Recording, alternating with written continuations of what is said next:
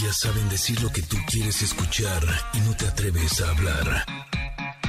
Ingrid y Tamara, en MBS 102.5. ¿Cómo están? semana para todos ustedes. Oigan, ¿ustedes qué hacen para eh, no ser escasos o se sienten escasos? Ah, de qué estaremos hablando. Bueno, el día de hoy nos acompañará el Fabio Valdés, que nos hablará de las múltiples caras de la escasez y nos dará consejos para sentirnos abundantes. Ok, ok. Connectors, ¿cómo están? Excelente miércoles. Como cada semana, Andrea Vargas y Adelaida Harrison continuarán con la segunda parte de las aspiraciones de las personalidades 6, 7, 8 y 9, por supuesto, del Enneagrama. Hoy Creo que te estamos perdiendo, Ingrid. Te estamos perdiendo. No te escuchamos. Pero bueno, lo que quería decir, Ingrid, es que hoy toca conocer los estrenos de cine y series con nuestro amigo querido Stevie de TV, que además nos trae grandes entrevistas.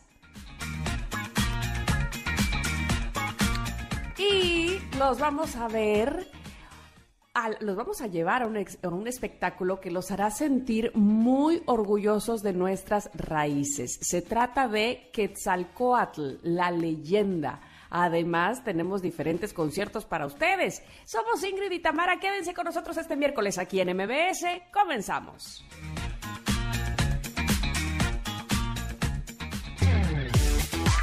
Ingrid y Tamara, en MBS 102.5 a Nicki Minaj. Ya habíamos escuchado esta versión de Super Freak, pero con eh, Nicki Minaj se escucha muy, muy bien, Super Freak Girl.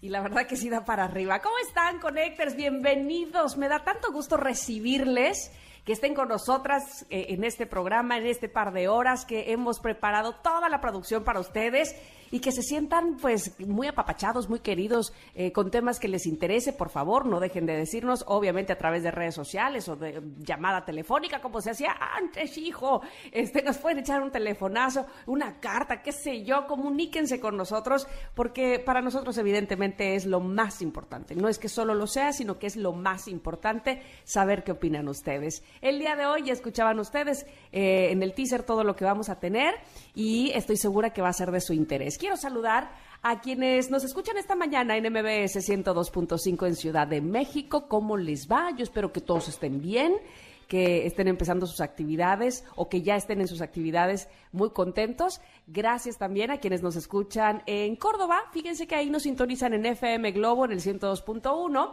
y también, por supuesto, en Comitán. Tenemos una pequeña cadena EXA que nos está escuchando. En Comitán es EXA 95.7, en Mazatlán EXA 89.7, en Tapachula EXA 91.5 y a todos ustedes besos y abrazos por estar con nosotras. Y me falta Ciudad del Carmen. ¿Cómo les va en Ciudad del Carmen? Ellos están sintonizando FM Globo 101.3 y en la amplitud modulada están en el 950. Gracias, gracias, gracias. Ah, me faltaban todos aquellos que están escuchándonos en las plataformas digitales o bien, eh, no sé, a lo mejor en, eh, en sus eh, radios y que van manejando o que van en algún transporte público y que se van dirigiendo a sus trabajos. Ya está Ingrid Coronado. Sí, ¿cómo estás Ingrid? Ya estoy.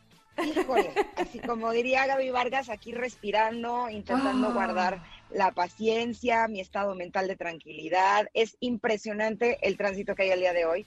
Me atrevo a decir que nunca en mi vida había visto la bajada del segundo piso del periférico con una cola tan larga. O sea, y estoy aquí parada. Llevo un rato, te estuve de hecho hace un rato también parada en San Jerónimo. Estuve a punto de regresarme a mi casa y mejor conectarme, pero dije, no, yo creo que se va a liberar. Y pues no, no, no, se está liberando todavía.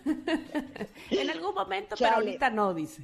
Eh, sí, exacto. La verdad es que esta ciudad, eh, como decía eh, Gaby en su cápsula, que cada vez hay más personas que viven en la ciudad que en las afueras, me queda clarísimo que así es, porque esto está tremendo. Así es que Connector, si ustedes se van a dirigir a algún lado el día de hoy, pues vayan saliendo con un poco de calmita o si pueden hacer las cosas desde casa, Eh, honestamente, si yo hubiera sabido que esto iba a estar tan parado, pues me hubiera conectado desde casa y hubiera sido un poco más fácil, pero eh, sí está la cosa un poco pesada. Así es que eh, váyanse con calma, tengan buen humor, intenten que no se sulfuren, porque de hecho me llamó ahorita María, que trabaja con nosotros, que ya le pegaron.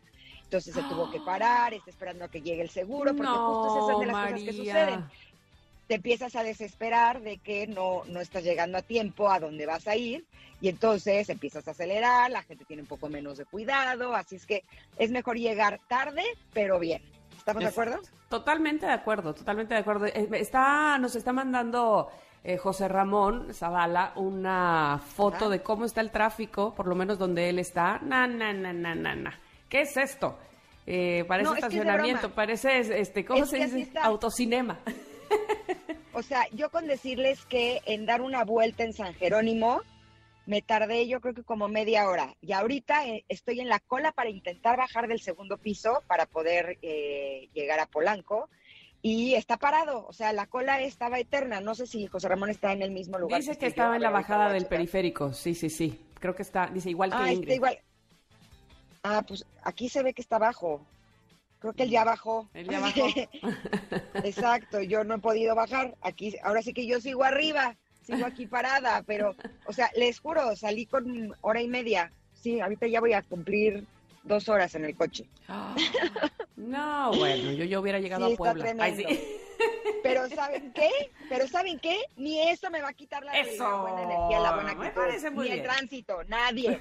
Hoy no estoy dispuesta a que nada ni nadie me quite el buen humor. Y estar con ustedes me pone de buenas connectors.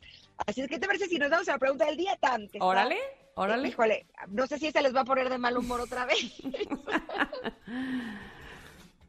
pues mira, la pregunta, del día dice, hoy es Día Mundial del Peatón cuenten alguna historia que les haya pasado caminando. Ándale. Este, a ver, cuéntate, que ¿tienes alguna? Una vez me mojaron. no sean así. Yo iba caminando y pasaron por un charco así y me empaparon de agua de charco, tal. Por eso digo que no sé si esto los va a poner de malas otra vez. Oye, ahora, ahora que lo dices, este, y recordar, volteé a ver, a ver si no estaba Ernesto por aquí para que me recordara, o para recordar con él. Fíjate que eh, estaba yo embarazada de mi primera hija, tenía ya tremenda panza. Y entonces eh, nos íbamos a caminar al bulevar. Aquí es muy este, común que en el bulevar, a la orilla de la playa, pues haces ejercicio, caminas, corres, andas en bici, ¿no? Entonces yo, pues como ya andaba de embarazo avanzado, este, nos íbamos a, caminar. Eran unas épocas, este, bueno, siguen siendo evidentemente, donde cualquier tronido que parezca eh, bala, obviamente te pone pues mal, ¿no? Y entonces algunos chamacos que iban en un coche aventaron una chinampina. No sé si sabes lo que es eso, pero como una, una balita que avientas al piso y truena, pa, pa, pa, pa, pa, así. Bueno, así nada más, ¿por qué? Porque tarados, Ay, sí. porque les dio la gana. Y entonces, la, o sea, iban ellos en el coche, este, nosotros íbamos caminando y aventaron esa chinampina al piso. Pa, pa, pa, pa, Bueno, es que casi me aviento así, boca abajo, así, pecho tierra, me explico. No, no, no, terrible, terrible, muy mala broma. Este, y pues ya, y, yo ahora sí que con esa panza casi sentía que se me salía la chamaca. Así es que no hagan eso, por favor. no, yo digo que esas cosas deberían de estar prohibidas. Yo sé que a mucha gente le gusta tronar cohetes y así, y hasta tenemos al dicho de que hay épocas de recoger varas y otras de tronar cohetes. Pero no, Pero no podemos cohetes tronar así. cohetes o algo así. o sea, por favor. O tronar cohetes internos, así de alegría nada más, pero no los cohetes que sí hacen ruido, porque a mí me asustan. Y luego, cuando truenan cerca de casa, eh, mi perro Jagger se asusta horrible. o sea, sí, creo que le crean un trauma emocional. No, no, no, no, no. Imagínate nosotros, ¿no? Ya nos regresamos. O sea, yo ya iba toda temblorosa, temblorina, porque además los vimos que todavía salieron de la ventana del, del coche como jajaja. Ja, ja. O sea, como que sí lograron el cometido que era eh, pues eh, ponernos asustados, arruinarnos el momento, digámoslo así, ¿no? Este, pero no, no estaba chistoso, la verdad. pero bueno, seguramente ustedes tienen alguna otra historia que no haya sido de ese tipo o sí, eh, que les haya pasado caminando. Ahí está posteada la pregunta en arroba Ingrid Tamar MBS, que es la pregunta del día. Pero ¿sabes qué me pone de buenas? Que se me, bueno, se me quita todos los malestares viajar. ¿A poco no? Es que la mejor forma de ah, viajar es la que tú eliges. Es por eso que ahora Viva Aerobús, fíjate, vuela desde tres aeropuertos. Aeropuerto Internacional de la Ciudad de México en la Terminal 1, AIFA y Toluca. Así es que aprovecha, escápate al mar turquesa de Cancún. O puedes aprovechar a probar la gastronomía de Guadalajara, a conocer la arquitectura de Monterrey. Tú decides desde dónde volar. El precio más bajo te lo da Viva. Así es que para Viva lo más importante eres tú. Entra a vivaerobus.com y conoce más sobre la conectividad viva. Con Viva solo déjate volar. Y así nos vamos a ir un corte, pero regresamos con la carta del comentarot, que les confieso que no sé qué quiere decir esa palabra. Ah, yo te lo voy a explicar. estamos viviendo en la ciudad o no. Vamos y volvemos. Somos Ingrid y Tamar y volvemos en unos minutos aquí al 102.5. Momento de una pausa. Ingrid Mara, en MBS 102.5. Ingrid Mara, en MBS 102.5. Continuamos. Llegamos al momento del comentarot y sí, es que la carta que nos toca el día de hoy que saqué se llama serendipia o la serendipia y es del oráculo de la sabiduría. Mi querida Ingrid, te voy a decir primero el significado de la serendipia. Está bien interesante, ¿eh? Está padrísimo, estoy muy feliz, ya estoy brincando de emoción. Parada en el tránsito, pero feliz de la... Eso, eso, brinca, brinca de emoción. ustedes conectores, si están igual que nosotros en el tránsito, estén igual.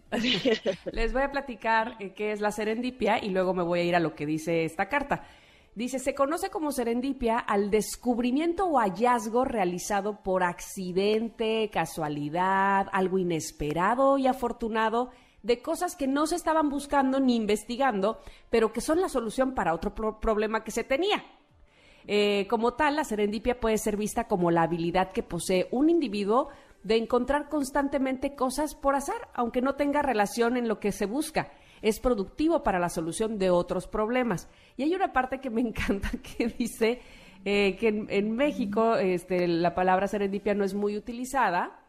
Dice, no es una palabra muy utilizada, no dice en México, dice en español, pero algunos de los sinónimos de serendipia son chiripa, carambola, suerte, coincidencia, casualidad, accidente. Por ejemplo, tener suerte o de chiripa o por casualidad es encontrar algo o encontrarse con alguien de forma fortuita para un bien, lo cual me encanta. ¿Te ha pasado? Pues es que más bien creo que uno se también se hace la suerte, ¿no? O sea, mm. esto parecería ser que uno mm. estaba echándola y que de pronto, ¡plin!, todo salió bien.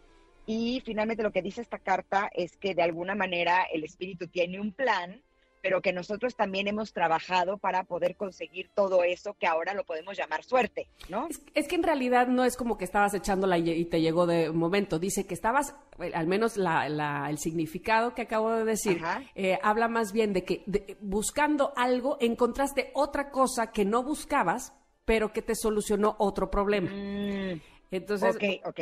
Ándale, entonces, bueno, la, la carta dice, entre otras cosas, eh, dice, el espíritu tiene un plan y ese plan consiste en situarte ante la persona correcta en el momento oportuno. ¿Has conocido o estás a punto de conocer a alguien vitalmente importante uh. para tu viaje? Alguien que el espíritu quiere que entre en tu vida.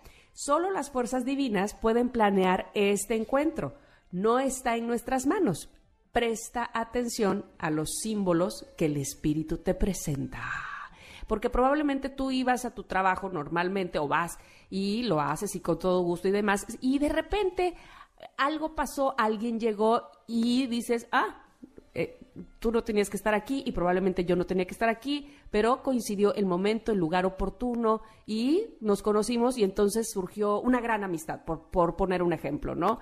Eh, que pareciera sí que tiene más que ver con el asunto de la suerte, pero finalmente los dos estaban cada quien en su camino y digamos que en un punto coincidieron para algo mejor. Básicamente de eso trata la serendipia. Por supuesto me ha pasado, yo creo que a muchos nos ha pasado, eh, es, es, algo más allá de me encontré 100 pesos en mi pantalón, ¿no? Que, ¿no? que no quité, sino que digamos que cada quien efectivamente estaba en lo nuestro y el mundo, la situación, la... Eh, la vida te llevó a, a tener esa serendipia. Ahora bien, sí creo yo, como dices tú, Ingrid, que uno va trabajándolo en cuestión de por dónde te vas moviendo y qué quieres encontrar. Aunque no lo vayas eh, verbalizando, de alguna manera lo vas diciendo con tus acciones al mundo o al universo y que te pone en esa situación, ¿o no? Exacto, exacto. Y de alguna manera, eh, lo que dice también en el mensaje de la prosperidad, que dice, estás en el lugar adecuado, en el momento adecuado, siéntete agradecido porque las estrellas se han alineado de manera favorable y la fortuna te sonríe. La victoria y el éxito son tuyos. Las elecciones que has hecho en el pasado han preparado el camino para las oportunidades que ahora se presentan ante ti. Es tu momento, la ocasión perfecta. O sea, ¿qué tanto cuando escuchamos estas palabras, eh, a lo mejor pensamos, ay, ¿de veras? ¿Será? Pero si yo no veo que las, las estrellas estén alineando, pero si yo no veo que esto esté mejorando, pero si yo no veo que mi camino se esté abriendo, ¿no? Pero ¿qué tanto nosotros estamos provocando que las cosas realmente cambien, ¿no? Eh, no me acuerdo con quién lo estabas platicando el otro día, o no me acuerdo si en la carta del comentarot, que de alguna manera eh, nuestros pensamientos se pueden estar volviendo una realidad. Y si estamos todo el tiempo pensando que las cosas no están mejor, que las cosas están horribles o que las cosas están terribles o que cada vez las cosas están peor, a lo mejor de alguna manera estamos provocando que eso suceda, ¿no? Y por lo menos para mí, no sé para ustedes, Connectors o para ti, el que salga esta carta es como, ok, la oportunidad de ahora canalizarme o conectarme con esto de ahora las cosas están bien, ahora sí va a salir todo lo que deseo, ¿no? Como, como que ahora sí es mi momento, ahora sí, eh, eh, como dice esta carta, las estrellas están alineadas y es momento de brillar yo lo veo como una señal, como también marca esta carta. Totalmente. Y, digamos que también e, es este asunto de vamos a hacer lo que tengamos que hacer, es decir, vamos por el camino, que tarde que temprano nos cruzaremos con esa otra cosa que queremos. Dicen, lo que, lo que buscas te busca, ¿no? Ahora mismo, por ejemplo, que estoy buscando en mi cabeza una un ejemplo, una referencia de alguna cosa que me haya pasado como serendipia y, me, y, estoy recordando un momento muy bonito y muy especial profesionalmente. Eh, me llamaron para hacer por primera vez, digamos, la alfombra roja del Latin Grammy, ¿no? Entonces yo estaba muy emocionada, sin embargo, este, pues yo, yo eh, buscaba algo más, ¿no? Estando ahí en vivo, este, con, con, el micrófono, con mi compañero Rafa Sarmiento, a quien le mando tantos besos y cariño, eh, eh, pasan por la alfombra quienes conducían en aquel momento eh, el Festival de Viña del Mar, ¿no? Y entonces, estando ahí en vivo, nos dicen, ah, que por cierto, ahora ustedes, es decir, el canal donde yo estaba, que era TNT, van a transmitir este, en vivo todos los conciertos de Viña del Mar. Y entonces como que nadie sabíamos eso, o ni Rafa ni yo. Y entonces yo dije en ese momento, ah, sí, voy a estar ahí. O sea, sabes, como que me lo asumí. como que dije, claro, ahí estaré, ¿sabes? Como en el momento preciso, en el lugar preciso, y entonces, y sí estaban buscando a alguien que fuera. Entonces, ¿sabes? Como que se dio la serendipia de yo estaba en el lugar correcto, en el momento correcto, cuando nos dieron la noticia y además de todo lo pesqué y lo agarré. Como súbete al tren, ¿no? Muy bien. y entonces efectivamente eso sucedió. Entonces estás, vamos, no es que estés sentado en tu casa este, haciendo nada, rascándote el ombligo y entonces esperas a que te caiga algo del cielo. No, evidentemente no. Las cosas suceden mientras vas caminando. Hay veces, inclusive lo dice aquí la carta, que el camino no es el correcto y también está correcto, me explico, también era algo que tendrías que haber encontrado ahí, que te llevara entonces sí, al final de todo, a donde tendrías que estar. Muy bonita carta esta, me parece. Me parece que es una gran carta. Nada más para cerrar, me gustaría lo que dice, decirles lo que dice al final, que se, me hace que está buenísimo. Dice, quizás confiabas mucho en que unos sucesos fortuitos iban a conducir a algo mejor. Parecía que el negocio perfecto o que la persona a la que le habías entregado tu corazón era supuestamente la definitiva.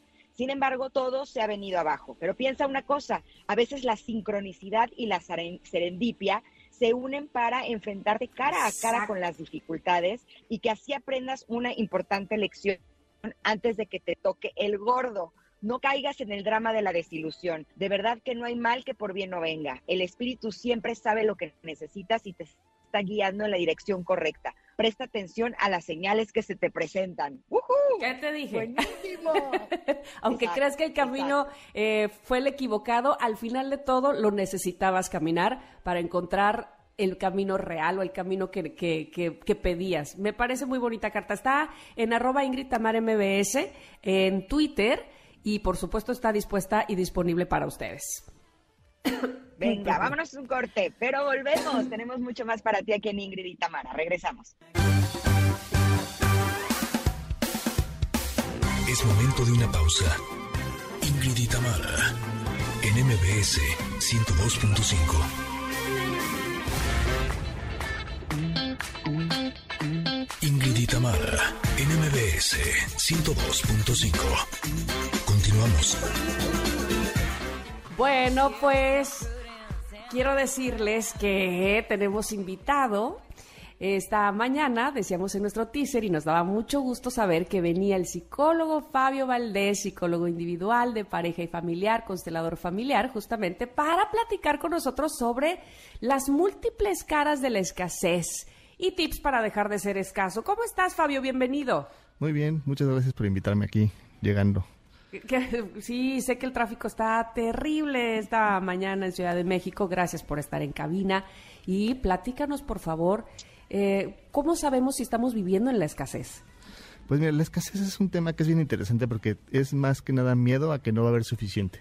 Es una sensación bien subjetiva y pasa con muchísimas cosas. Pasa con el dinero, pasa con el tiempo, pasa con la gente. Es súper común que, por ejemplo, déjame poner un ejemplo muy como puntual. Pasa muchísimo con el tiempo. Sentimos que no va a haber suficiente tiempo. Y el tema es que cuando tenemos esta sensación de que no va a haber suficiente tiempo, las cosas que hacemos para dejar de, que, de tener esta escasez provocan más escasez. Entonces, ejemplo clásico de una persona que no tiene tiempo. Dice, ok, voy a hacer todos, todas las cosas que tengo que hacer, todos mis pendientes, voy a acabar con todo lo que tengo que hacer para después tener tiempo. Y entonces todos los huecos de su día están llenos de ocupaciones desde la primera hora de la mañana hasta la última hora de la tarde. Y entonces, ¿qué pasa? Que provoca justo la escasez de no tener tiempo para sí mismo o para hacer otras cosas que están fuera de su rutina diaria. Porque pendientes son infinitos y el tiempo es finito. Entonces, este es un ejemplo que, por ejemplo, se puede ver ahí con respecto a la escasez. Claro, estás Claro, por supuesto, porque además, sí, aquí estoy. O sea, de pronto sientes que nunca tienes tiempo de nada y no te das cuenta que más bien estás poniendo demasiadas cosas en un día. Y si hay un problema de caos vial, como hay el día de hoy en la Ciudad de México, pues entonces ya se te retrasó todo y entonces tienes estrés y entonces termina todo siendo peor. Pero, por ejemplo, ¿qué pasa cuando hablamos del dinero? que llevamos eh, a lo mejor alguna temporada en la que sentimos que no nos alcanza, que tenemos más pagos que ingresos. Evidentemente nos estamos sintiendo escasos porque hay un medio físico que nos lo está confirmando. ¿Cómo podemos cambiar esa idea para que no se siga provocando lo mismo? Eh, un poco en este ejemplo eh, de lo que hablabas del tiempo. Bueno, es, la solución es exactamente la misma, o sea, porque a final de cuentas no tiene que ver con si es real o no, o eh, el tema tiene que ver con cómo yo manejo esa sensación de escasez. El ejemplo, por ejemplo, también de dinero clásico es a lo mejor tienes una deuda que pagar y entonces por pagar esa deuda contraes otra deuda y entonces acabas endeudándote más y entonces provocas más escasez y provocas más sensación porque lo que quieres quitarte es este miedo a que digamos no va a haber suficiente, ¿no? Eh, la solución que se tiene generalmente para este tipo de cosas es empezar a entrar en una sensación que es la contraria, que además al principio vas a tener que fingirla, que es sí, sí va a haber suficiente, sí, sí hay abundancia. Y por abundancia no es un tema como de eh, entrar a una cosa que se le llama como el despilfarro, ¿no? Como decir, ya voy a gastar porque sí va a haber suficiente, porque entonces no, como porque me lo merezco, sino como entrar en una, dimensión de decir, ok, va a haber suficiente para lo que tengo, para pagar deudas, para hacer las cosas que tengo que hacer y para divertirme. Y entonces vas, vas gastando el dinero de manera mucho más eh, concreta y al mismo tiempo no estás peleándote con esta sensación de escasez que además se despierta cuando tienes menos cantidad de dinero en el banco, cuando estás, a punto de pagar este, las deudas, cuando de repente volteas a ver y tienes te, te pagaron, por ejemplo, un costo grande, como si cuando pagas una cosa anual como un seguro anualmente y tienes tu tarjeta súper topada. Entonces, en ese tipo de momentos te das cuenta de que se te despierta la escasez. Entonces, ahí lo que necesitas es como tú empezar a tratarte a ti mismo como una persona que sí va a tener suficiente, que va a haber suficiente. Esto es práctica porque al final no lo vas a creer, al principio no lo vas a creer. Al principio vas a decir, no, es que sí, no va a haber suficiente, necesito solucionar esto ya. Y además la mente va a empezar a entrar, porque cuando tenemos miedo, la mente nos empieza a proyectar ideas como para poder solucionar las cosas. Y cuando ese miedo está sobre alguna cosa que, es intangible, como esto que es la escasez, se vuelven ideas como muy poco prácticas o muy tontas que provocan el mismo problema. Entonces aquí más bien tiene que ver con reconocer dónde estás, decir, ok, lo peor que puede pasar, ¿no? Lo peor que puede pasar es que no pague estas, este mes la tarjeta y me den un poquito más de intereses, pero no es más grave. Ok, eso es lo peor que puede pasar, pero sí tengo el dinero para poder hacerlo, entonces voy a irme con tranquilidad y empezar a, tener esta sensación de abundancia. Además, otra cosa que ocurre muchas veces con la escasez es que tenemos que entrar como en dinámicas de, de que brincamos de una cosa a otra, ¿no? Y entonces estamos como en esta sensación de tengo miedo a no tener suficiente para ir al cine y entonces me doy le doy de vueltas a mi idea, ¿no? De no voy a tener para ir al cine, no tengo para comprar ropa, no voy a tener para pagar la renta, no voy a tener, ¿no? Y entonces ese, esa misma dinámica en la cual yo le estoy dando vueltas a las cosas con la mente me lleva a sentirme cada vez más escaso y a cada vez tener como esta necesidad de querer solucionarlo ya. Entonces ahí más que dejar de pensar, porque eso es un poco imposible, es empezar a concentrarte en otras cosas. Mm. Empezarte a concentrar en cosas que de alguna forma sí te funcionan o que sí estás teniendo, como de, ok, me van a pagar esta semana otra cosa, eh, eh, tengo aquí un ahorrado que ya tenía como para poder pagar esta parte del seguro, se va a bajar la tarjeta, ¿no? Y entonces eso va a ayudar un poco a que puedas tener la sensación un poquito más calmada, la mente un poquito más quieta, pero además a que puedas practicar este sí va a haber suficiente. Oye, eh, Fabio, te voy a preguntar algo y no sé si a ti te ha pasado, Ingrid, y, Fabio también te pregunto, esta sensación de que sientes que, digamos, estás bien, estás muy bien en, eh, a lo mejor económicamente, de salud, vamos, estás en abundancia, pero sientes este temor de que se vaya a ir, o sea, que oh, sea momentáneo, que sea temporal, que y, qué tal que de repente este ya no tengo lo que tengo, o sea, ¿sí me explicó? y entonces es como si adelantaras o no sé, si, lo atrajeras. Sí, aquí creo que hay dos temas. Uno, uno es, o sea, yo habría ahí dos temas. Uno es sí es ese tema de escasez, pero es un tema de escasez como de siento que no va a haber suficiente de lo que tengo ahorita en mi vida para que lo disfrute, para que lo viva. Y entonces es empezar a crear esta capacidad de estar en el presente y disfrutarlo, vivirlo. Y la otra tiene que ver con esta parte que no nos dicen, que además este, nos ponen como muy obvia, de que cuando estoy en un buen momento de mi vida, tendría que disfrutarlo y además tendría que saberlo cómo hacer. O sea, Nadie me enseñó cómo, ni tengo ni idea de cómo hacerlo, pero todas estas resistencias que tenemos, que tenemos naturalmente a cualquier emoción, porque no la estamos viviendo, porque tenemos que crear el cableado emocional o, las redes neuronales, pasan con cosas también lindas. Cuando estoy en calma, cuando estoy tranquilo, cuando estoy disfrutando la vida, a veces como no estoy acostumbrado, tengo una sensación ahí como de incomodidad. Entonces es aprender a poder disfrutar también, aprender a poder estar en la calma, aprender a poder estar en la situación de, de disfrute sobre todo, porque además una cosa que pasa mucho con el disfrute es que viene de la mano de la culpa, porque cuando yo estoy disfrutando, pues muy fácilmente puedo voltear a ver a la persona en mi vida o a alguien en mi vida que no está disfrutando y sentirme culpable. Entonces es como un tema ahí como que se, se, se tienen que vivir las dos al mismo tiempo, ¿no? Eh, yo creo que tiene que ver mucho por ahí.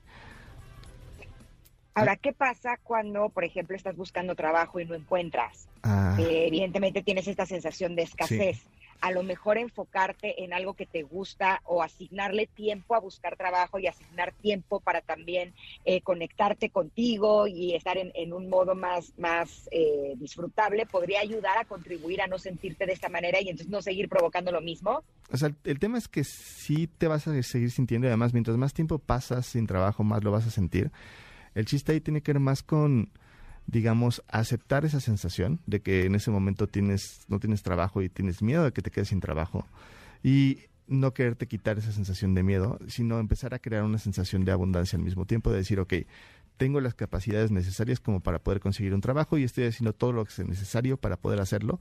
Y eso va a llevar a que no me esté peleando con, no te estés peleando contigo mismo, porque el problema es que luego cuando tenemos miedo nos empezamos a pelear con nosotros mismos, sobre todo si ese miedo es una cosa que de alguna forma creo que puedo yo solucionar, ¿no? Entonces, con trabajo es clásico, ¿no? Yo he tenido pacientes que de repente tienen momentos mucho, muy largos sin trabajo y entonces empiezan así a revisar su currículum vitae así y a, hablarle de 7 millones de contactos y correr y hacer.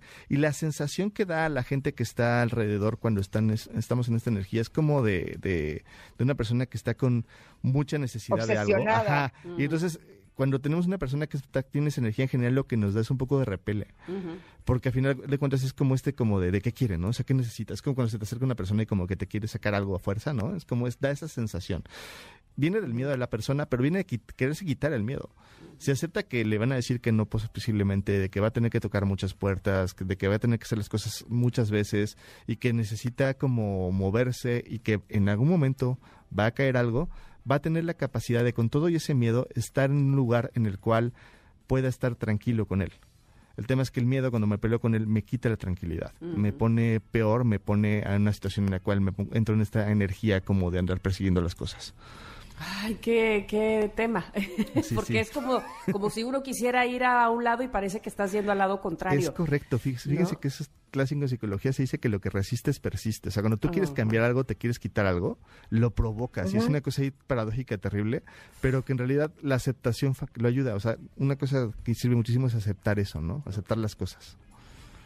Sadhguru, que es un sabio que a mí me encanta y que tiene unos videos y unos libros padrísimos, dice que el problema de la humanidad es la obsesión cuando aprendamos a no obsesionarnos con nada es cuando realmente las cosas empiezan a fluir. Así es que yo no me estoy obsesionando con el tránsito de la Ciudad de México y está empezando a fluir. Para que fluya, para que fluya. Acepta el tránsito, acéptalo, vívelo, fluye en él. Ya voy para tres horas en el coche, tranquilos, ya estoy llegando a Acapulco, pero no me estoy obsesionando con ello.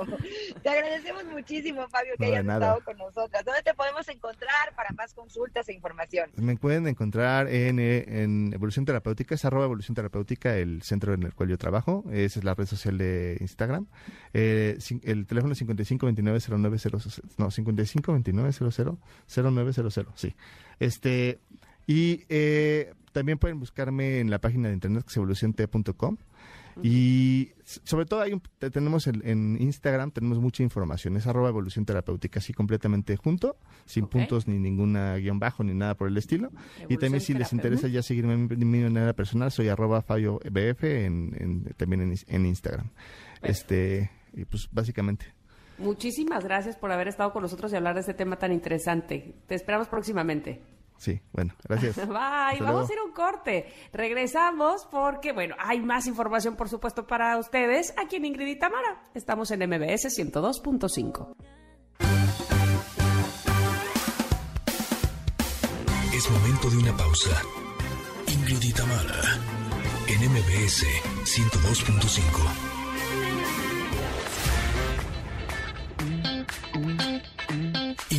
Tamara, NMBS 102.5. Continuamos. Esto que estamos escuchando es una versión de La Llorona. ¿Estoy en lo correcto? ¿En qué lengua?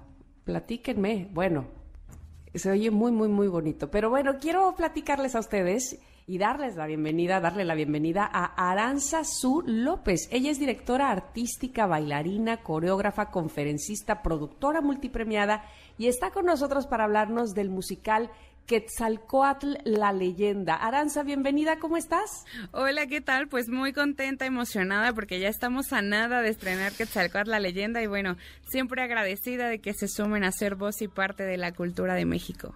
Ay, no, nosotros evidentemente estamos muy contentos de que estés con nosotros y nos invites, nos, eh, nos platiques, evidentemente, de cómo surgió este musical que está a punto de presentarse. Pues mira, Quetzalcóatl, la leyenda justo es el primer musical 100% mexicano que habla de la creación del mundo desde la visión azteca hasta la conquista de México y justamente fue ante esta necesidad de hacer un llamado de qué es realmente México, más allá del jarabe tapatío, más más allá del charro y gritar a México y al mundo que justamente no somos ni delincuencia, ni contaminación, ni tráfico, sino somos un México lleno de historia, de color, de cultura, de aromas. Y bueno, es justamente recordar a estos grandes guerreros aztecas, recordar esa sangre que tenemos todos los mexicanos. Y bueno, sin duda alguna es un espectáculo 100% familiar, donde niños, jóvenes, adultos, adultos mayores lo van a vivir, a disfrutar, donde van a salir con lágrimas en los ojos, sintiéndose realmente orgullosos de ser mexicano. Es una producción con más de 50 artistas en escena. Tenemos a la Orquesta Prehispánica de México, a Silvia Cepeda en la voz principal, que es una cantante internacional. Retomamos canciones de náhuatl traducidas al español, poemas de Nezahualcóyotl. Mm. Nombre, ¿qué te cuento? Quetzalcóatl, la leyenda, es una experiencia para vivir y sentir ese México del que alguna vez escuchamos hablar con toda la multimedia, luces, efectos. Este, bueno, tienen que ir. No, Quetzalcóatl no es para contarlo, sino para vivirlo en el teatro. Oye, me lo vendiste muy bien. Ya tengo ganas de ir, pero con toda mi tropa, con mis niños. Dime algo. Yo siento que muchas veces cuando yo era niña, en mi, en mi caso, y estaba en la escuela y me daban mis clases de historia, y, y para mí se me hacía pesado, difícil, pero cuando vas a algún lugar como un museo en donde el guía te explica, es una forma en la que puedes aprender de una manera mucho más amigable. Entonces, independientemente de el gran espectáculo que nos estás... Eh, eh, del, que nos estás platicando, eh, también vamos a aprender, o sea, es una buena opción para que llevemos a nuestros hijos para aprender más de México, de nuestro país, de nuestra cultura. Totalmente, justamente hay que abrazar nuevamente los valores culturales desde los más chiquitos de la casa, hay que llevarlos, es momento de abrazar a nuestro México y qué mejor que a través de la cultura y del arte que tanta falta nos hace. Oye, Aranza, pero estoy leyendo que este espectáculo ya se presentó en otros países. Así es, hemos ah, estado en más de 15 países, recorridos hasta la fecha, más de 70 ciudades, tenemos más de 30 premios nacionales, más de 30 premios internacionales y bueno, este espectáculo hoy en día está reconocido con un segundo lugar mundial como mejor espectáculo, primer lugar en vestuario, en coreografía, este, en multimedia y bueno, pues la verdad es que es un orgullo para México, es el primer espectáculo exportado de México al mundo y que bueno, antes de ser para todo el mundo, es para nosotros los mexicanos. Está maravilloso. Quiero ir ya. ¿Cómo le hago? ¿Dónde? ¿Cuándo? Eh, ¿Dónde compro boletos? Dime toda la información. Me lleva? Exacto. Me llevo yo a mí misma, así. Claro que sí, tienen que ir con toda la familia. Estamos este 19 de agosto, estrenamos. Es 19 y 26 de agosto, 2 y 9 de septiembre a las 8.30 en el Teatro Centenario Coyoacán. Corran por sus boletos porque son únicas cuatro fechas antes de salir a nuestra gira nacional e internacional. Y bueno, pues están en Ticketmaster, en las taquillas del teatro. Tenemos muchas promociones para que no tengan pretextos. Todos tienen que ir totalmente familiar. 19 y 26 de agosto, 2 y 9 de septiembre. Ay, está, me, me, gusta mucho. Ojalá que pronto yo pueda estar ahí y, verlos y disfrutarles también. Eh, hablabas de 50 artistas en escena eh, y, me llama la atención también el hecho de que sea una, una primera producción que se exporta y todos los premios que ya han ganado. Eh, ¿Esto lo hace una compañía o han sido todos expresamente invitados a este evento? Claro que sí, somos Arte y Folclor México de Aranzazú ah. López, una compañía 100% mexicana con el orgullo y amor que tenemos por México. Y bueno, con esta obra llevamos ya cinco años recorriendo el mundo, pero ya, ya hay que ir. Llevan un chorro. Así es. Y dime una cosa, ¿hay planes de que la misma compañía desarrolle un espectáculo sobre otra temática? Porque en México tenemos cualquier cantidad. Eh, si, hay algo que nos sobra es, eso, es la riqueza de nuestra cultura. Totalmente, así como lo has dicho, justo estamos acostumbrados a importar obras de todos lados, pero México no tiene nada que inventar, no tenemos que crear ningún cuento, tenemos muchas leyendas, muchas historias que contar. Y bueno, ya tenemos por ahí... Este, este, no voy a spoilar, a hacer spoiler, ¿verdad? Ay, aunque sea una tenemos, ya tenemos. Ay, qué padre. Bueno, y sí, decías tú, hay muchas leyendas eh, y en todos los rincones del país, este, personajes que por supuesto existieron y de los cuales se sabe probablemente poco, y, pero que tienen una larga historia. Está padrísimo, Aranzazú. De verdad te agradecemos muchísimo y apreciamos mucho lo que hacen eh, con Quetzalcoatl, la leyenda. Nada más repítenos, por favor, lugar y horario para antes de despedirnos. Claro que sí, pues no se lo pierdan Quetzalcoatl, la leyenda del musical, 19 y 26 de agosto, 2 y 9 de septiembre a las 8.30 en el Teatro Centenario Coyoacán. Recuerden que los boletos están a la venta en Ticketmaster, en las taquillas del teatro, un espectáculo 100% familiar con más de 50 artistas en escena, música en vivo con la Orquesta Prehispánica de México, Silvia Cepeda, multimedia, aromas, luces, efectos y vivamos juntos este México del que alguna vez escuchamos hablar.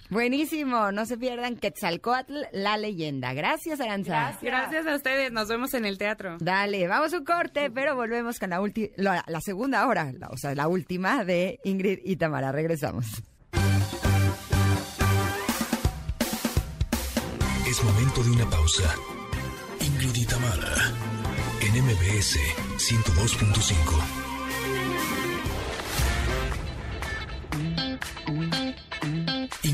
Tamara, en MBS 102.5. Continuamos.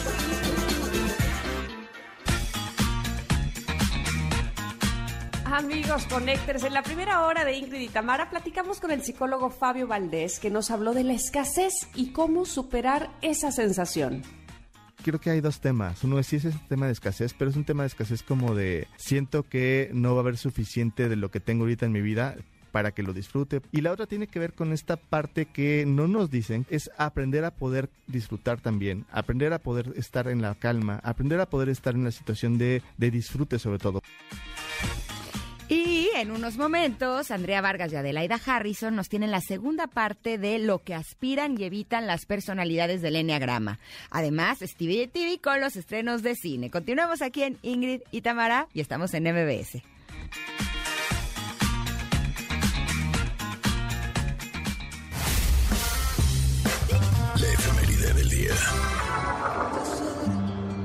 Una ronda por tu cumpleaños, un poema mil veces por año, y así me entiendas cuánto te amo. Silbaré como silba un jilguero en el día, borraré todas tus pesadillas y en tu boca me refugiaré. Buscaré tierra nueva en el campo, le rezaré un santo al atardecer. Nadaré mar adentro en tu milla y de una costilla te haré Mi mujer, ay, qué bonito escuchar a Gianmarco que está cumpliendo años, que ya tuvimos oportunidad de tenerlo en entrevista en este programa. Y es que un día como hoy, pero de 1970, nace este cantautor y compositor y productor y músico peruano Gianmarco. Ha ganado tres premios Grammy latinos en la categoría de mejor álbum cantautor en los años 2005, 2011 y 2012 y fue nombrado como embajador de buena voluntad por UNICEF. Muchas felicidades, Gianmarco. cada.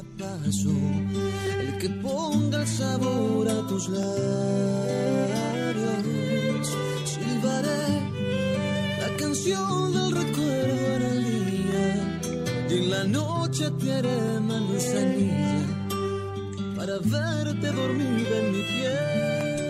Solo conozco a dos Gianmarcos, al cantante y a mi hermano. O sea, se me hace súper lindo el nombre. Oigan, también, eh, un día como hoy, pero de 1943, nace Robert De Niro, actor estadounidense que es ampliamente conocido por sus papeles de gángster y de personajes conflictivos y turbulentos, destacando sus múltiples colaboraciones con el director Martin Scorsese y por sus primeros trabajos con el director Brian De Palma. ¡Feliz cumpleaños, Robert! ¿Qué vamos a hacer? ¿Cómo lo vamos a celebrar? ¿A dónde nos vas a invitar? ¿A dónde? A ver. ¿Qué nos vamos a tomar y qué vamos a comer? Oigan, hoy es Día Nacional del Médico Veterinario Zootecnista. Ay, un abrazo a mi sobrino Angelito. Oigan, este efeméride se celebra en conmemoración a la fecha en la que se fundó la primera escuela veterinaria en México y en el continente americano, el 17 de agosto de 1853. El rol del médico veterinario en la sociedad es muy amplio y no se limita únicamente al cuidado de mascotas.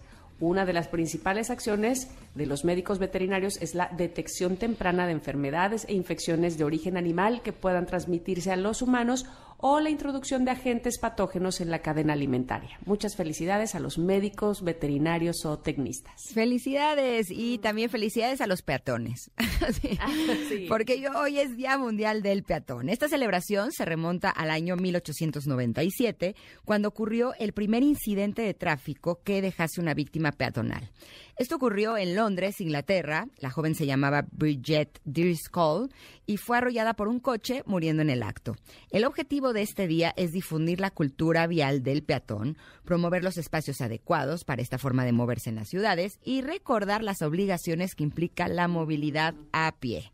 Así es que hay que ser conscientes. Eh, justo eh, estaba recordando esta mañana también cuando leí esta información del el video de Kalimba que tuvimos oportunidad de ver tanto Tamara como yo y no sé si ustedes también conecters en donde nos dice si le vamos a dar paso al peatón, pues no hay que apresurarlo, ¿no? O sea, se le da Como sí, paso. pero a mi ritmo, ¿no? Exacto, o sea, se le da paso y lo que tarda el peatón en cruzar. Finalmente, estas calles son de todos y sí es importante que seamos conscientes de ello. Y también me parece oportuno decir Ajá. este, pues eh, este asunto de utilizar los puentes peatonales, l- las, eh, las líneas, las cebras, ¿no? Para pasar o cruzar en, en los lugares que son adecuados, ¿no? También hacer, hacer responsables como, como peatones. Es importante. Y, y además están mandando mensajes, porque la pregunta del día tiene que ver precisamente con el Día del Peatón, que nos platicaran alguna historia que les haya pasado caminando.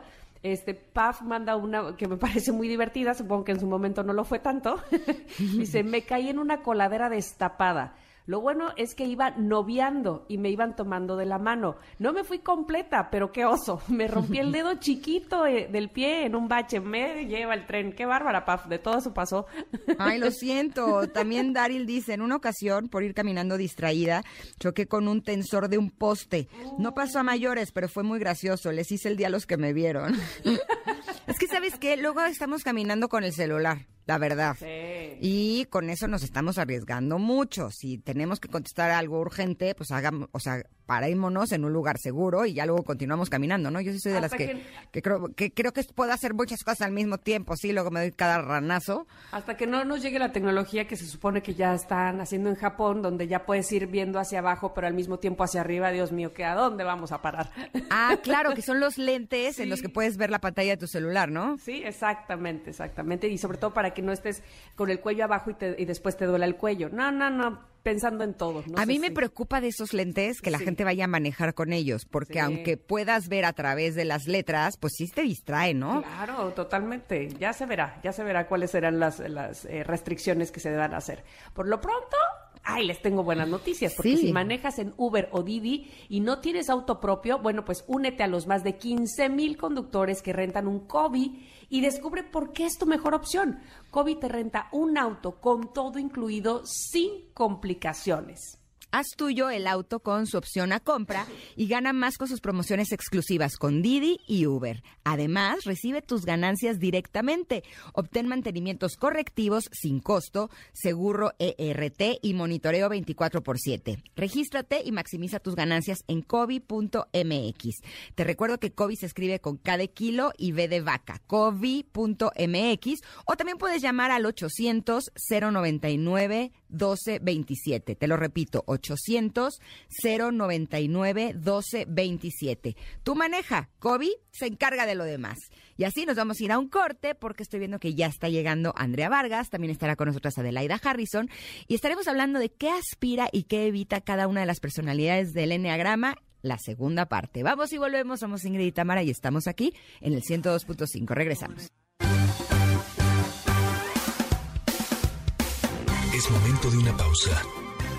Ingrid y Tamara, en MBS 102.5.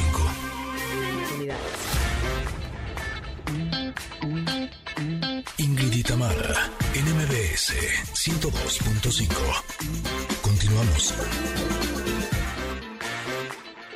Enneagrama. Nueve formas de ver la vida. Descubre la tuya.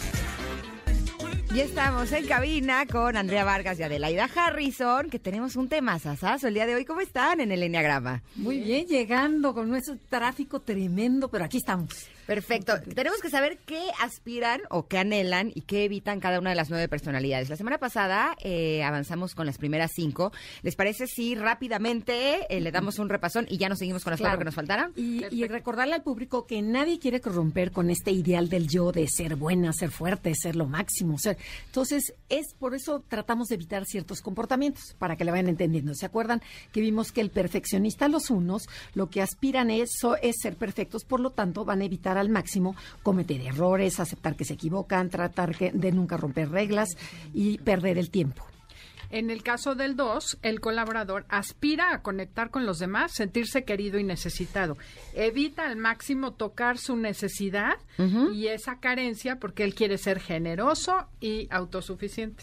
Y en el tipo tres, a ver. en el tipo 3, hola Tam. Hola, hola. Sí, sí, sí, es que se nos olvida que estás que no estás físicamente aquí. Por acá ando. Claro, claro. El 3 que se le conoce como el ejecutor, alguien que aspira a ser un triunfador y obtener valor a través de aplausos y reconocimientos, por supuesto que vaya a evitar el fracaso. Y como el 4, el creativo, aquí como nuestra queridísima Ingrid. Mm, y romántico. Exacto. Aspira a ser único, especial y diferente y evitará al máximo ser vulgar, mundano, corriente y aburrido. Muy bien. muy Y bien. luego el tipo 5, el observador, el investigador, esas personas que son calladas, que aspiran ser totalmente autónomas para que nadie los invada, evitará al máximo depender de alguien, socializar con gente desconocida, perder el tiempo en pláticas triviales, gente tonta, presumida, falsa, ruidosa y dramática. Eso es lo que más odian en este mundo estos cinco. Nos odian los cinco. ¿sí? Entonces vamos hoy con el 6, ¿verdad? Así es. El 6, recordemos que es el cuestionador. ¿Se acuerdan que son personas que buscan estar seguras, tranquilas, sienten que este mundo es peligroso y entonces están siempre pendientes de todo lo que pueda surgir? Aspiran a encontrar la seguridad a su alrededor y sentirse seguros con ellos mismos. Y entonces, ¿qué van a evitar? Pues obviamente la incertidumbre en todos los terrenos. O sea, tienen que saber en dónde están pisando, lo desconocido, evitan romper las reglas, salirse de las normas para no meterse en problemas. Les cuesta muchísimo trabajo tomar riesgos, entonces también evitan al máximo eso y odian a las personas o les da miedo las personas ruidosas, quejumbrosas, que rompen esa tranquilidad interior que tanto les cuesta mantener.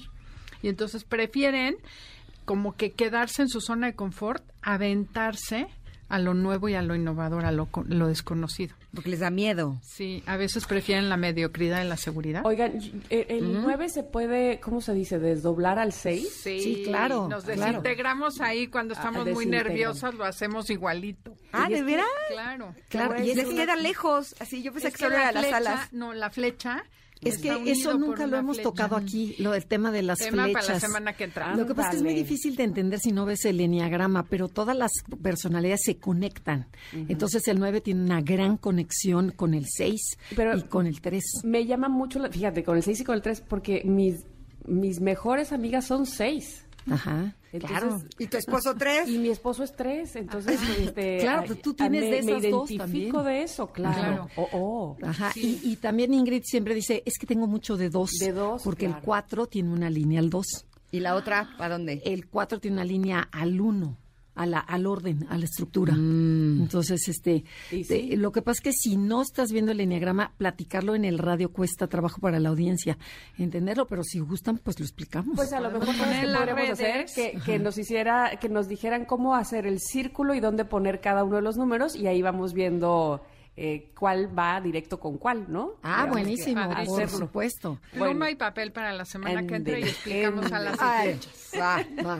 Y bueno, nos vamos con las siete, que son los optimistas y los aventureros, y alguien que aspira a encontrar placer, diversión, innovación, excitación, por supuesto que va a evitar al máximo tocar el, el- el- el dolor, por miedo a quedarse hundido en él. O sea, empiezan a ver como un problemita y como jabones se escapan. O sea, al 7 no le gusta, va a evitarlo al máximo el dolor, todo lo que sea repetitivo, monótono y aburrido.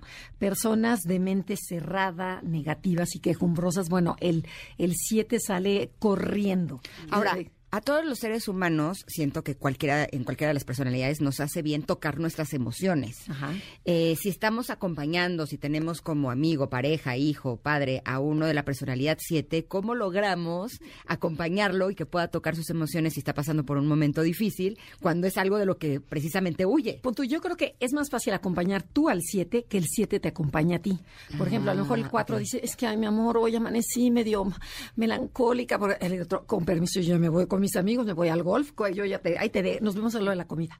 Ahora, O sea, yo tengo un hijo 7. Ajá. Híjole, y me la paso increíble. Así. Porque el siete- Somos muy, o sea, sí porque estamos siete te inyecta, conectadísimos. Te inyecta vida y tú le inyectas profundidad. Entonces ahí Mm. se compaginan. Pero si tú tienes una bronca, el 7 le va a asustar. Entonces, salvo que poco a poco lo vayas metiendo en el terreno, decir, no pasa nada. No, no, no, no hay por qué tenerle miedo. Ok, ok. ¿Estás, de es acuerdo? el secreto, que le pierda miedo a tocar la emoción. O sea, un 7 que toca sus emociones es eh, una chulada. Una chulada. Y si es un niño educado por un 4, seguramente es un Sí. niño 7 que sí toca sus emociones porque ya ve que no pasa nada. Y eso es la Sí, integración. salvo que la mamá 4 no esté sana y que esté Claro. un- hundida en la depresión, dice, eh, pero paso, loco, yo este claro. terreno no es lo mío, ¿no? Sí, mi niño 7 es el que una vez estaba en la comida y yo dije, "Ay, estoy muy feliz. Y me dijo, ay, qué bueno que ya no estás deprimida porque te llamo llorando en tu cuarto. Exacto, exacto. Bueno, pues vamos con el 8. El 8 es el que conocemos como protector, el jefe o el desafiador.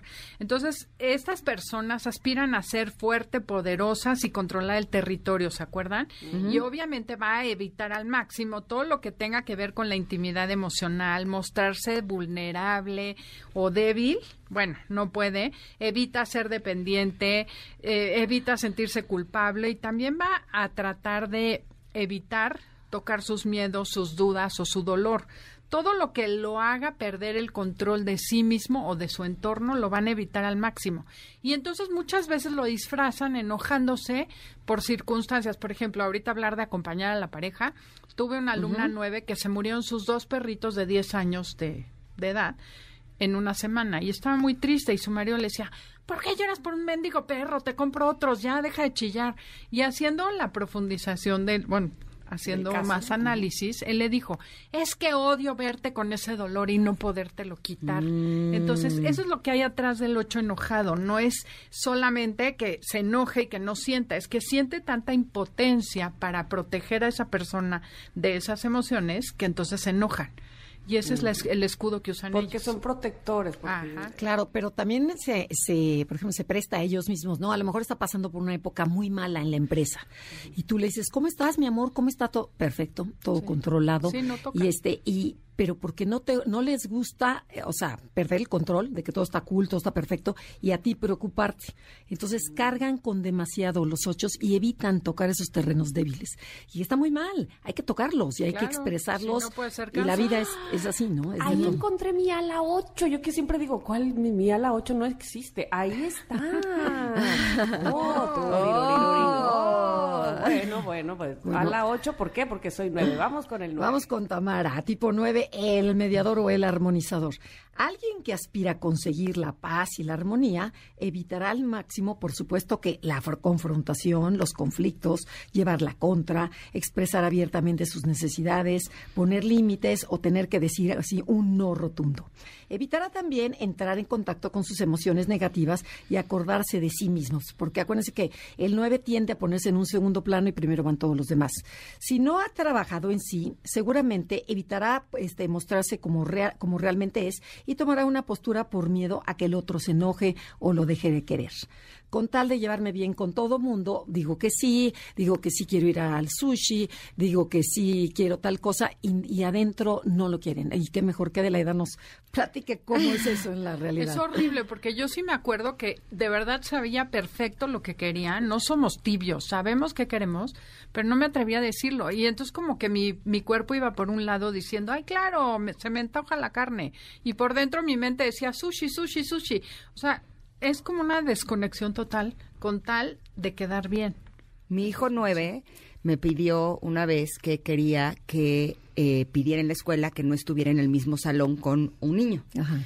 no porque le cayera mal, sino porque sentía que lo, lo invadía mucho, ¿no? Y entonces eh, se atrevió a decirme, le puedes decir a la escuela que me, eh, que si por favor me ponen, en, ponen me usado cambien. enfrente. Y cuando la escuela me contestó, me dijo, es que me siento muy mal de estar pidiendo esto. ¿No? Porque finalmente él es mi amigo. Y yo le dije, es que esto te va a pasar muchas veces en tu vida. Tienes que aprender a reconocer cuáles son tus necesidades y las del otro. Le dije, en alguna ocasión a lo mejor vas a tener una pareja, tu pareja va a estar feliz de estar contigo y tú ya no vas a querer y vas a tener que anteponer tus necesidades de las de la otra persona, ¿no? Y mientras lo hagas educadamente, eh, ¿no? Eh, empáticamente, exacto, aquí lo que importa es que tú veas qué es lo que tú más necesitas. Y se quedó como de, ah, no, pues sí. Entonces me dijo, entonces nada más dile a la escuela que me siento mal de estar pidiendo esto, pero que es algo que yo quisiera. Y luego llega ¿No? el primer día de clases y le dice a su amigo, ay, qué coraje que no nos tocó juntos. o sea, ese es el nueve, quedar bien ante todo. Exacto, pero me gustó que sí pusiera como esta Claro. necesidad, que se atrevió, claro. Atreverse, Atreverse esas pequeñas cositas es bien importante. Y esa es una manera linda de ayudar al 9, echarle la mano a que se sienta empoderado porque puede echarle la culpa a alguien más. Eso es maravilloso, porque así se atreven a tomar como poder. Exacto, pero ahí entendí poder. lo que pasa con los nueve. Claro. ¿Y tú, Tam, te, te identificas con esta personalidad? Pues eh, sí, con evitar conflicto. Es que ahorita es que está eh, el ejemplo este que pusiste Ade de todos dicen carne y yo digo por dentro sushi sushi.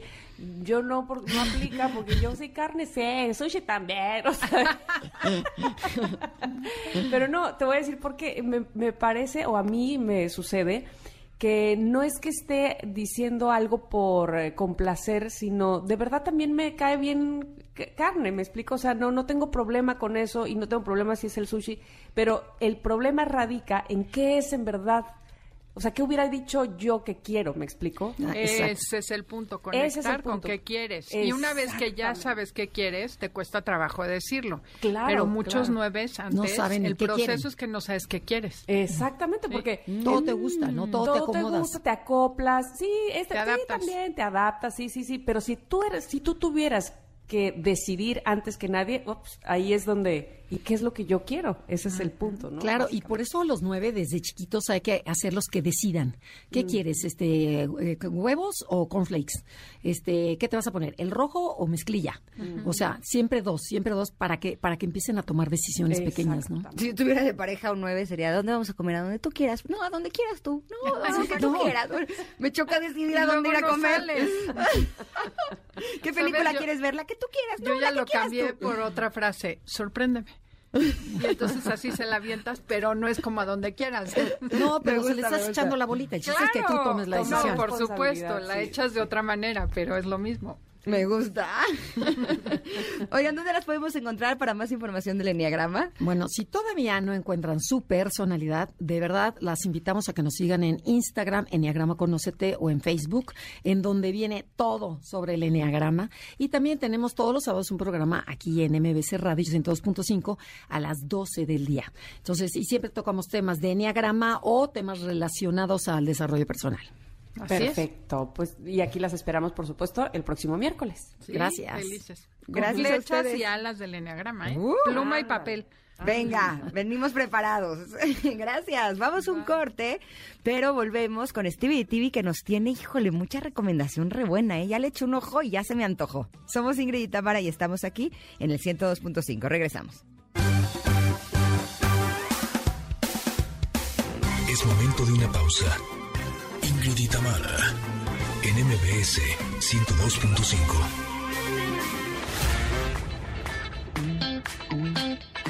Ingrid en MBS 102.5. Continuamos.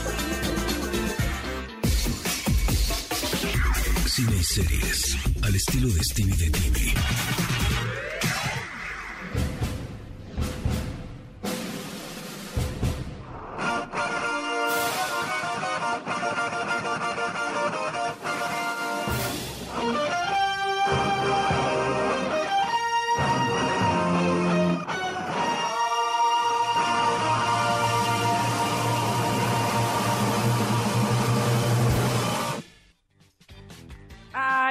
Gusta entrar rapidito dándole la bienvenida a Stevie de TV porque tenemos varias series o reseñas o entrevistas y luego nos quedamos este, cortos de tiempo. Así es que Stevie, bienvenido seas. Platícanos, por favor, qué nos vas a recomendar de cine y series. Cuéntanos. Muchas gracias, qué bonito eh, este miércoles con ustedes, que me encanta. Y pues sí, vamos a hablar de el estreno más esperado del año, ya llega este domingo, estoy hablando de The House of the Dragon, la precuela spin-off derivado de Game of Thrones. Ya por fin llega después de años de estar esperando una de las series más ambiciosas que vamos a tener este año. Y para los que no han visto Game of Thrones, les tengo una buena, una buena noticia.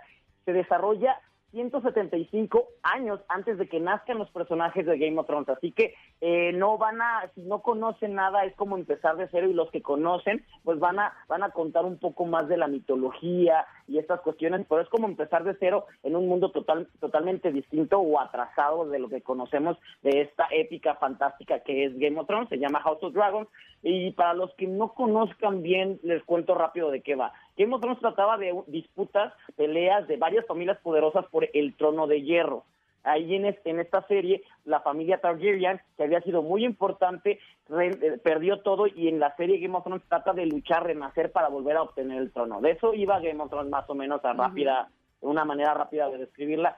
Y The House of the Dragon es la historia de esta familia, los Targaryen, cuando eran dueños de todo el mundo, el universo que se llama Westeros, y cómo es que lo perdieron. Eso es lo que nos van a contar en esta precuela, que aparte tiene muchas cuestiones eh, actuales porque hablan de política, hablan de pleitos, hablan de una, la hija del rey, que por ser la única hija, no, pero es mujer, no puede ser la reina. Y ella es como, pero a mí me corresponde porque soy la heredera, soy la hija automática y ella tiene que luchar para convertirse en la reina y y de esto es lo que nos está contando House of the Dragon, que es ambiciosa, los efectos especiales, vamos a tener muchísimos dragones, eh, vamos a tener locaciones espectaculares reales, porque filmaron en muchas partes de España y de, y de Inglaterra, y es esto lo que llega este domingo, es un evento grandísimo, y por eso justo es que vamos a, quiero, quiero que escuchen la voz de Matt Smith, uno de los actores eh, más, más, consentidos últimamente, de hecho a él lo vimos en The Crown, su serie favorita The Crown, como el príncipe Felipe, que bueno, el rey Felipe, que de hecho oh. Felipe murió recientemente, eh,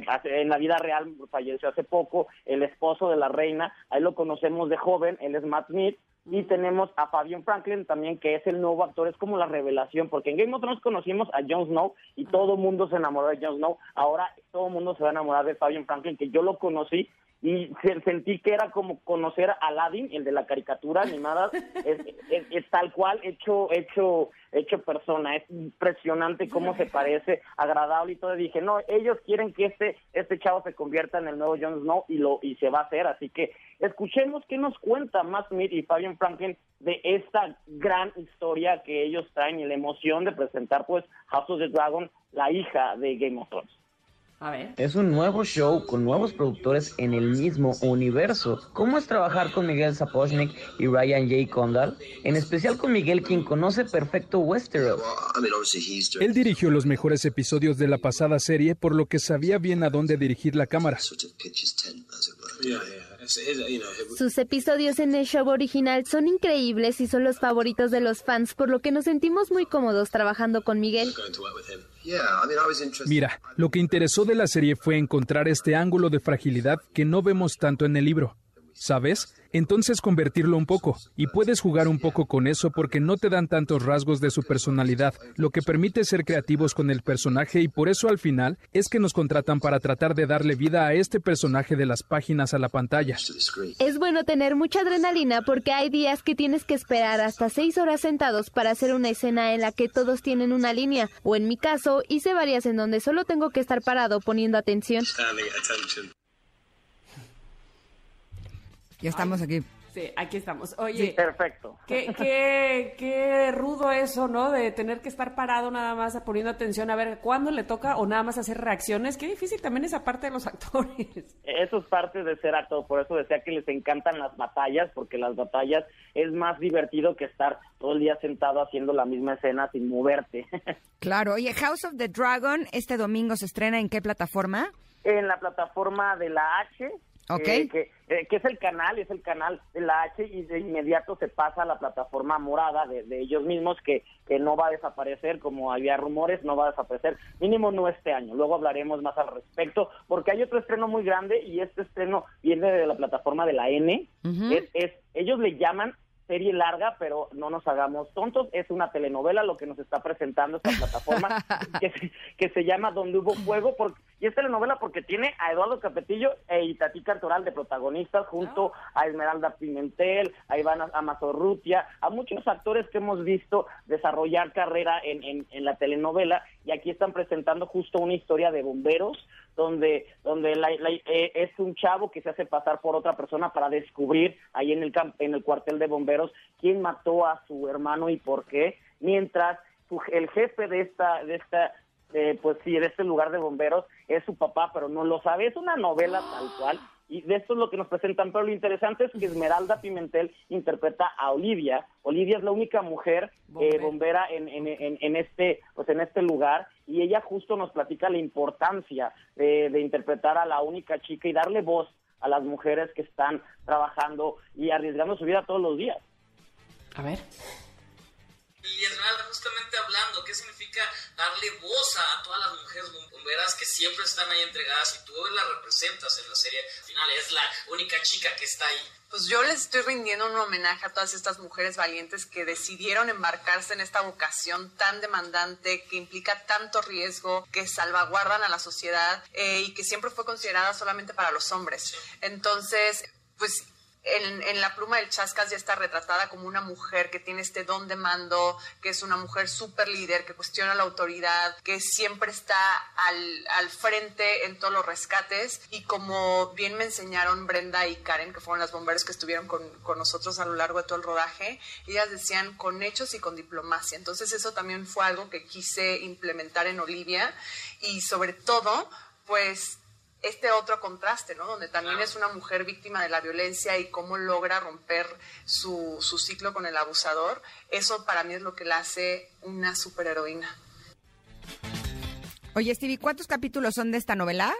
Son 39 capítulos que ya estrenó hoy, justamente hoy en la plataforma de la N, y solo les quiero decir que es bajo su propio riesgo porque los diálogos son ridículos, las actuaciones no todas son buenas, creo que Itatí y Esmeralda son las que rescatan el proyecto porque en verdad hay, hay, hay chavos que sí parecen modelos pero que no saben ni hablar bien, o sea, Chale. realmente sí es una novela tal cual con varios problemas que yo vi, pero si lo que quieren ver es, es este entretenimiento, una novela tal cual, con episodios y misterio y, eh, y una historia de amor y todo eso lo van a encontrar, aparte de que también hay mucho, mucho, mucho sexo, hay mucho sexo, empieza, empieza el programa y luego, luego ves hombres sin playera, a los cinco minutos los ves bañándose y les ves pues el trasero, no tiene sentido porque se los ves, pero se los ves, y a los otros cinco minutos hay una escena de sexo donde las mujeres están enseñando el cuerpo, es, es esto, es Digamos como... ganchos, ¿no? Exacto, novela con una cuestión ahí erótica para los que los que quieren ver eso y los que no ya están advertidos. Yo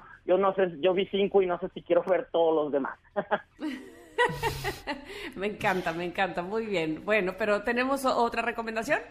Sí, eh, justamente mañana se estrena She-Hulk, esta serie de nueva serie de Marvel para la plataforma de la Casa del Ratón, eh, sobre sobre una abogada que tiene que luchar en un universo plagado por hombres, bueno, los abogados, donde casi no le hacen caso y aparte tiene problemas en el amor, y aparte cuando se enoja se convierte en esta criatura gigantesca con superpoderes. De esto va, entonces es una comedia, es, de hecho, de hecho hasta el personaje rompe muchas veces la cuarta pared para hablar con el público y burlarse de ella misma. Me recordó, no sé si ustedes se acuerdan de la serie Ali McBeal de los Sí. finales de los 90, es muy el estilo Ali McBeal, media chistosa, media dispara- disparatada, con una un, personaje femenino que te cae muy bien y quiere que le, vaya bien, pero siempre situaciones hacen que no, no funcione, pero ahora en el caso con superpoderes. De esto va esta comedia que aparte es, es dirigida y producida por un equipo de mujeres que quieren hacer comedia. Así que no, no se toma tan, tan en serio, es más como vamos a pasarla bien, vamos a contar la historia de este personaje con cameos de muchos eh, héroes que hemos visto en, en, en Marvel, van a, van a salir, no quiero decirles quiénes, pero salen muchos ahí para pues como dar emoción y que tenga sentido, pero es una comedia tal cual so- sobre una mujer tratando de salir adelante con esta cuestión que es de tengo unos superpoderes. De esto va She-Hulk. Creo que es una, una serie bastante divertida, amena, que no pretende mucho. Y eso es lo que me gustó.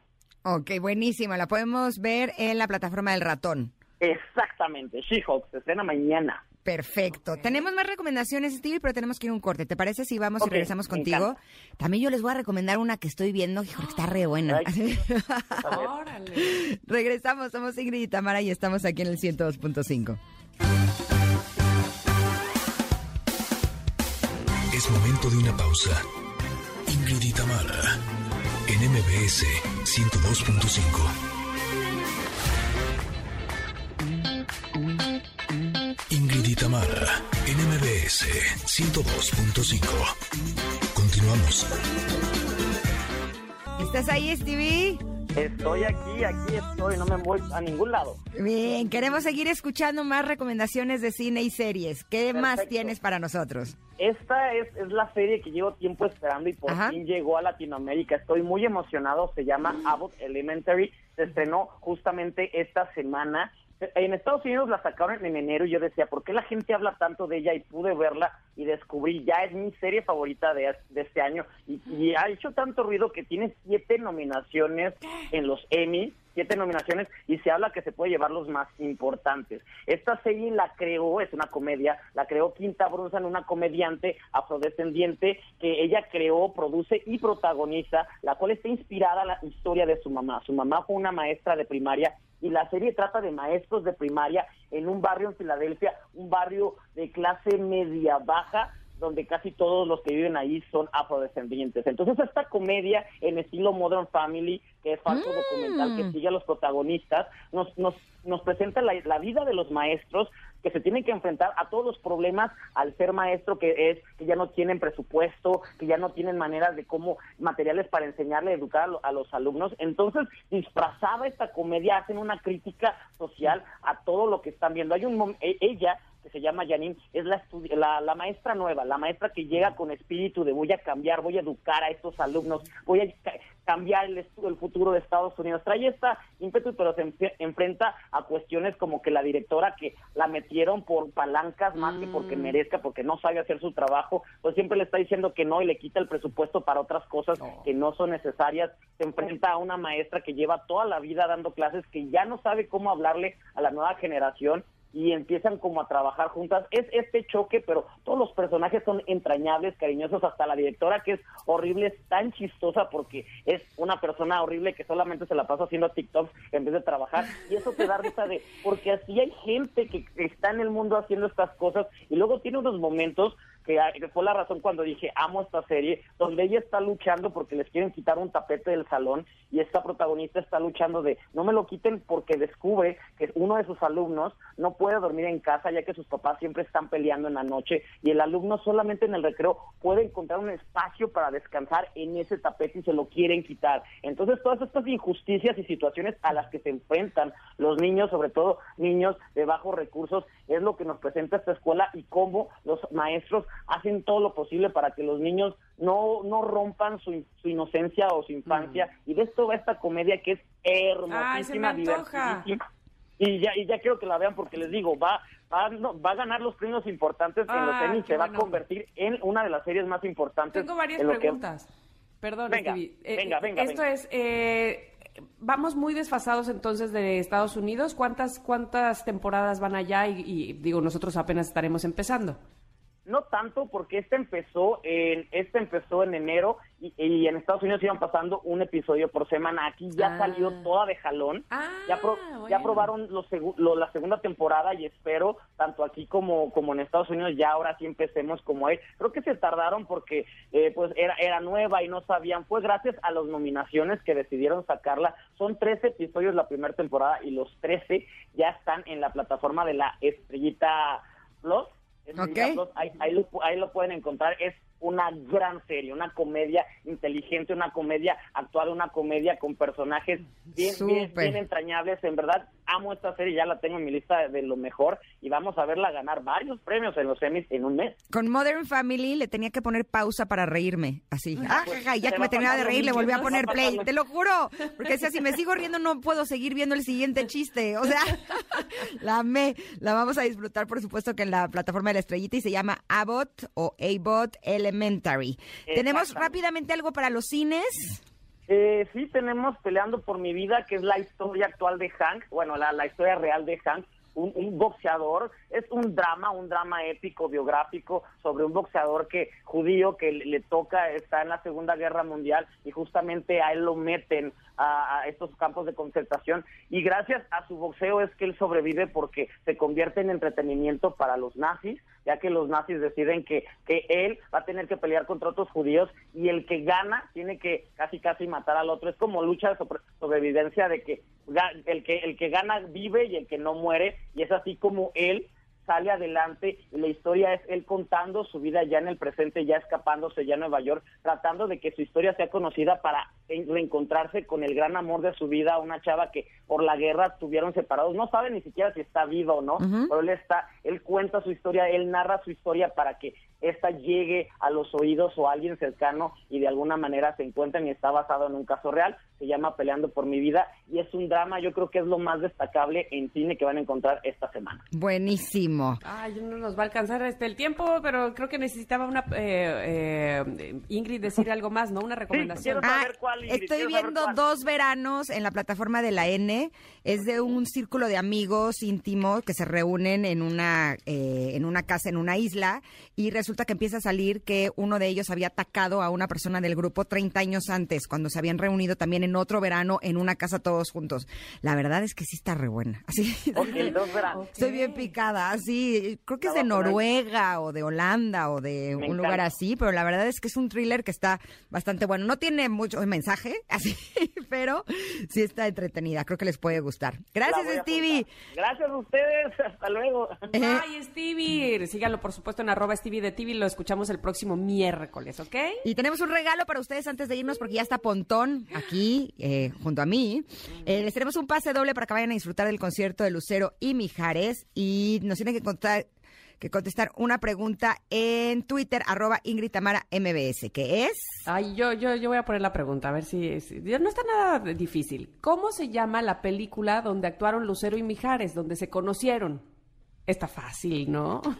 Yo no sé cuál claro es. que no. No está fácil. Está Entonces complicadísimo. búsquele porque a no partir de esa es. película este, se hicieron novios. Y entonces eh, se llama así, ya, ya les puse ahí. Este. Ah. Sí, es para, para fans eso, ¿eh? Bueno, Sí, es para pues fans. seguramente No los la fans vi. de Lucero y Mijares. Es que además, te voy a decir, es como un remake del Mago de Oz. O sea, ella y su perrito y van por el camino amarillo y se van encontrando personajes. Es así, el Mago de Oz tal cual, nomás que tiene otro, otro nombre. Ah. ¿Neta?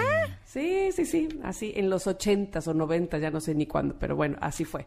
Oigan, y para ustedes que les gusta viajar tanto como a mí, la mejor forma de viajar es la que tú eliges. Es por eso que ahora Viva Aerobús vuela desde tres aeropuertos, Aeropuerto Internacional de la Ciudad de México en la Terminal 1, AIFA y Toluca. Así es que aprovecha y escápate al mar turquesa de Cancún o a probar la gastronomía de Guadalajara o a conocer la arquitectura de Monterrey. Tú decides desde dónde volar. El precio más bajo te lo da Viva. Para Viva, lo más importante eres tú. Por eso entra a vivaaerobus.com y conoce más sobre la conectividad viva.